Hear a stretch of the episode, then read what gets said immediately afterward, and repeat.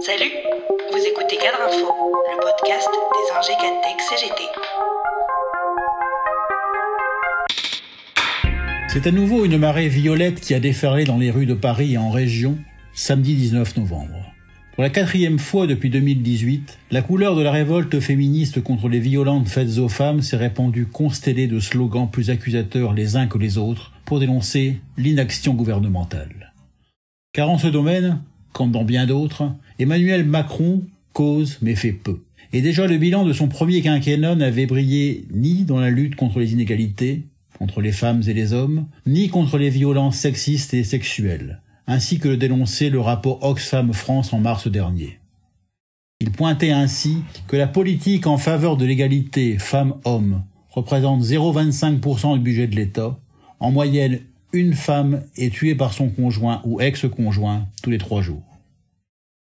À l'occasion de cette journée, l'exemple de l'Espagne a été largement commenté. C'est qu'au-delà des Pyrénées, le nombre de féminicides a chuté de 24% en 15 ans grâce à une panoplie de mesures transversales à partir de 2004, avec notamment l'adoption d'une loi cadre jugée la plus protectrice au monde par l'ONU. Elle entend imposer une protection intégrale contre la violence conjugale en articulant prévention, protection des victimes et condamnation des agresseurs. Alors qu'en France, on en est encore à des expérimentations de tribunaux spécialisés, en Espagne, il existe 107 de ces tribunaux de la violence à l'encontre de la femme, répartis sur tout le territoire, avec des compétences à la fois au civil et au pénal, ce qui simplifie considérablement les procédures.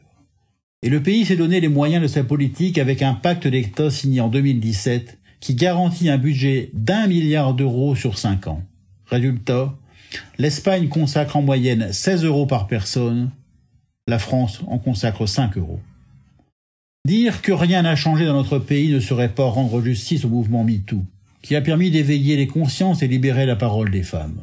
Cette année, il y a 30% de plaintes de plus pour violences sexuelles, ce qui témoigne d'un niveau de conscience de plus en plus aigu. Mais en face, les politiques publiques ne sont pas à la hauteur. Il faut des décisions politiques et des actes forts, car la majeure partie des victimes ne voit aucune suite donnée à leur signalement. Et si les féminicides n'en finissent pas d'endeuiller les journaux télévisés, ils sont la partie visible, mais toujours trop tard, d'une violence banale, insuffisamment combattue au sein même de l'entreprise ou des services publics. Ainsi, 8 femmes sur 10 sont victimes de sexisme au travail. 90% des plaintes pour harcèlement sexuel au travail sont classées sans suite, soit 10% de plus que les plaintes qui concernent le cercle familial.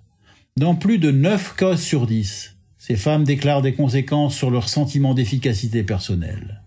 Et si c'est vrai dans le privé, la fonction publique n'est pas plus protectrice, puisque 97% des faits communiqués aux cellules de signalement à la fonction publique d'État sont classés sans suite, et cela dans un secteur où les femmes sont pourtant majoritaires.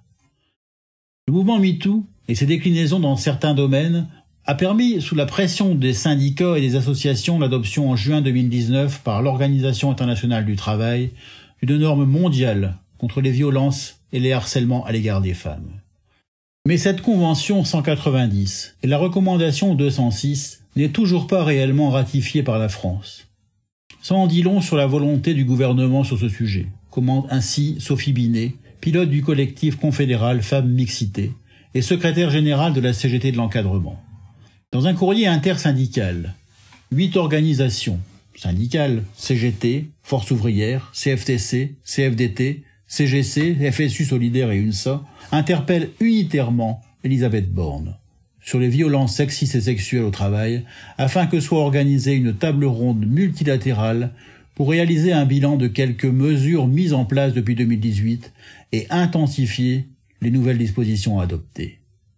La CGT demande que la France respecte ses engagements et que soient mises en place des sanctions pour toutes les entreprises et établissements qui n'ont pas de plan de prévention des violences sexistes et sexuelles et de dispositifs de signalement négociés avec les syndicats.